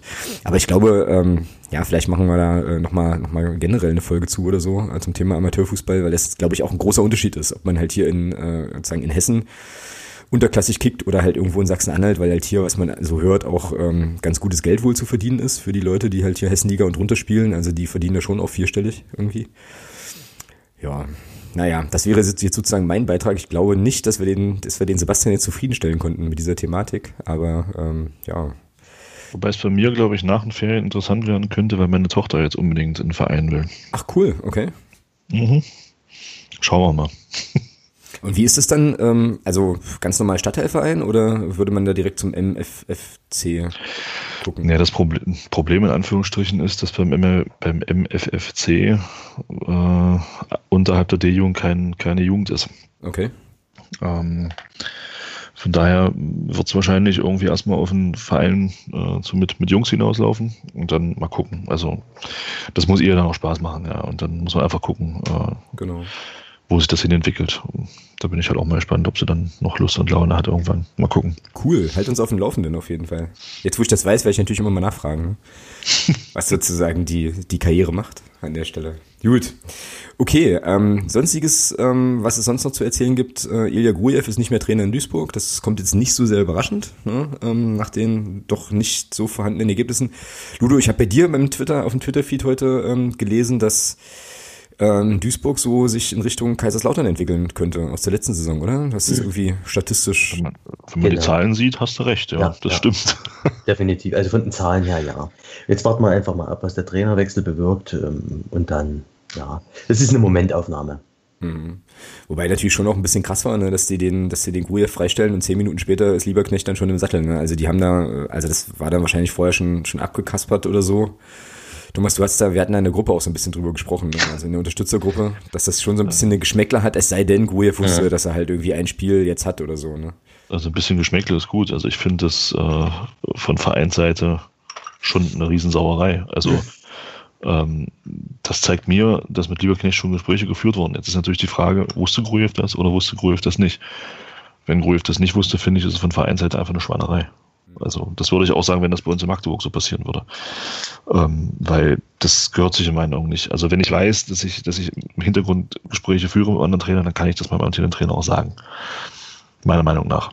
Ähm, weil die Unruhe ist sowieso da in der Mannschaft. Da spielt es keine Rolle, ob, dann, ob man dann weiß, okay, der ist weg oder der ist nicht weg. Nur dann kann ich ihn halt auch freistellen in meinen Augen, wenn ich weiß, ich fahre mit einem neuen Trainer. Meiner Meinung nach. Also so sehe ich das. Ich weiß nicht, wie ihr das seht, aber ich ja. finde das schon eine ziemlich diese Nummer dann. Ja, weiß man halt nicht. Dazu sind wir auch zu weit weg. Ähm, Deswegen sage ich ja, wenn es so ist. Ja, ja also Okay, ja und dann müssen wir uns abschließend auf jeden Fall noch äh, auf jeden Fall noch über das Hamburger Stadtderby unterhalten vom äh, vergangenen Wochenende und da gar nicht, waren nicht alle so verzweifelt, Feldfeld. Verzweifelt, Feldfeld äh, und über dieses Spruchband. Wie geil war das denn bitte? Oh, ich habe unter den Tisch gelegen, ohne Scheiß. Alter, ich habe so gefeiert. Also für alle, die das, also für die wenigen, die das nicht mitbekommen haben, ähm, folgende Situation: Stellt euch vor, ihr spielt seit 3000 äh, Tagen oder so mal wieder ein Stadtderby gegen den ungeliebten Nachbarn aus St. Pauli in der zweiten Liga, bereitet wochenlang eine Choreo vor. Übrigens, äh, kleiner Einschub an der Stelle, großartiges Segment dazu, weil in der aktuellen Folge von 390, ich habe das heute beim Laufen gehört und musste zweimal anhalten, das ist keine Witz, weil ich so lachen musste, wie die das da verhandelt haben, so, und dann malst du so ein Spruchband. Ähm, ich weiß halt, also ich habe wirklich auch gar keine Ahnung, nur würde jetzt aber denken, dass da schon der eine oder andere vorher mal drauf geschaut hat. Zeigst das dann und stellst fest, ja gut, die Buchstaben sind wohl zu viel, so irgendwie. Großartiges Tennis, ganz, ganz toll. Und dann gab es irgendwie auf Twitter, habt ihr bestimmt gesehen, ähm, auch so den einen oder anderen Tweet so mit äh, ja, HSV und Choreos, äh, wo dann noch so ein paar andere Choreo-Fehler dann nochmal so gezeigt worden sind. Unter anderem hatten sie ja dieses, äh, dieses Datzke-Ding, also wo sie irgendwas mit Danke äh, zeigen wollten, dann aber das N, das N falsch gehalten, ja, und ach, also für mich immer noch legendär ist, äh, wie Hamburg-Fans, ähm, ich glaube so, ich glaub sogar, es war die Chosen Few selber, ähm, die Ultragruppierung, die große Ultragruppierung vom HSV damals, die ihre eigene Blockfahne äh, abgefackelt haben. Ja, ja, da, da gab es auch Fotos von, genau. Ja. Ja, nun ist es natürlich auch leicht, gegen den HSV so hämisch zu sein. Ja, irgendwie ist es ja schon ins, insgesamt auch bitter, aber gerade in dem Spiel, gerade gegen in dem, äh, gerade in dem Spiel kann das nicht passieren. Also machen wir uns nichts vor, ja. Das war schon krass irgendwie. Naja. Fantastisch. Judy, habt ihr noch Sachen, die wir hier thematisieren müssen, die euch auf der Seele brennen oder von denen ihr sagt, darüber muss geredet werden in diesem Podcast? Ludo, tu noch was. Ich, ich, ich habe nichts noch zusätzlich beizutragen. Thomas. Ich hätte eine, ich hätte eine Bitte. Okay, hau raus. An, an den Ludo. Ja.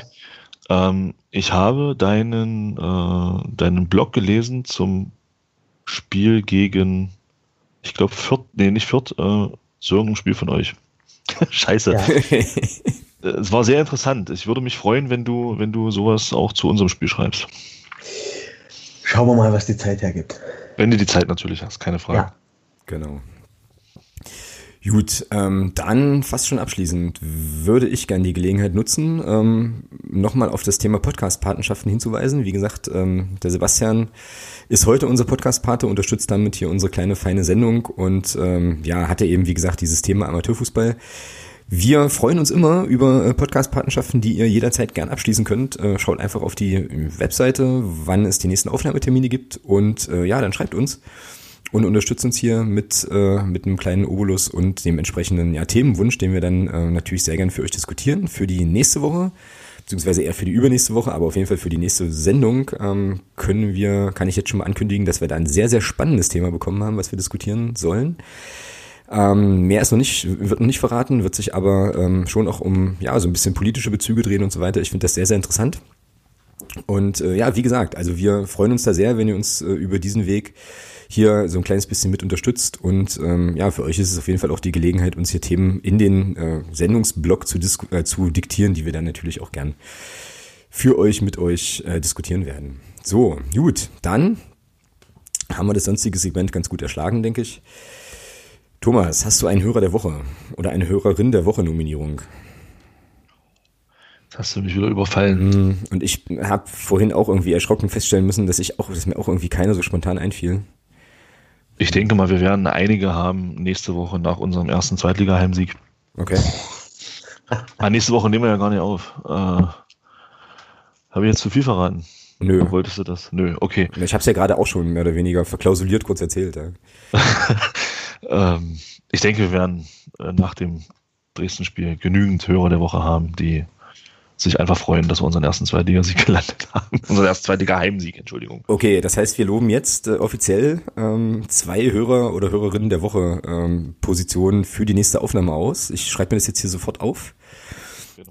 Und ähm, wir werden auf jeden Fall dann zwei Hörerinnen oder Hörer der Woche in der nächsten Folge nominieren und natürlich hier auch Gebühren feiern. Okay, dann bleibt uns jetzt auf jeden Fall noch dem Ludo ganz herzlich Danke zu sagen für, ähm, ja, für deine Zeit und für die ganzen Infos und äh, ja, Insider-Perspektiven, die du uns auf Dynamo gegeben hast. Vielen, vielen Dank, dass du hier warst.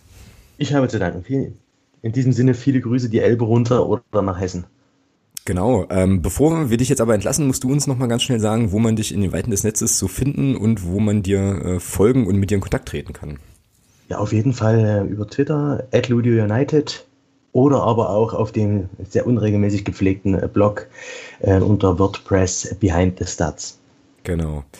Fußball in Zahlen, ähm, ganz spannend. Ich habe mich da heute auch mal so ein bisschen, äh, ein bisschen umgetan und, äh, und umgeschaut und auch den besagten Artikel gesehen, den Thomas, glaube ich, gerade meinte. Also guckt da auf jeden Fall auch mal drauf. Bei Gelegen war es, ich habe nochmal nachgeguckt. Das war das Pokalspiel. Ja. Genau, ich bin auch gerade drauf, ja. Cool. Okay, ja dann würde ich sagen, sind wir, ähm, sind wir durch mit der heutigen Sendung. Wir werden in der Länderspielpause nicht aufnehmen, was äh, daran liegt, dass sowohl Thomas als auch ich beide im Urlaub sein werden, um nochmal äh, sozusagen nochmal diese freie Zeit auch entsprechend Gebühren zu nutzen. Wir sind dann aber auf jeden Fall in der Woche des Heidenheim-Spiels zurück. Das ist dann, wenn ich das richtig im Kopf habe, der 17.10. werden dann das Dynamo-Spiel nochmal Revue passieren lassen, werden, wie gesagt, ein sehr, sehr spannendes äh, Thema im sonstigen Segment äh, diskutieren und natürlich vorausschauen auf ähm, ja, unseren ersten Auftritt in Heidenheim. Ja, und bis dahin ähm, wünsche ich auf jeden Fall allen ein, spannenden, ein spannendes Stadionerlebnis am äh, Samstag und eine gute Zeit und bedanke mich nochmal bei euch beiden. Ja, und sag äh, Tschüss und bis zum nächsten Mal. Macht's gut. Tschüss. Tschüss.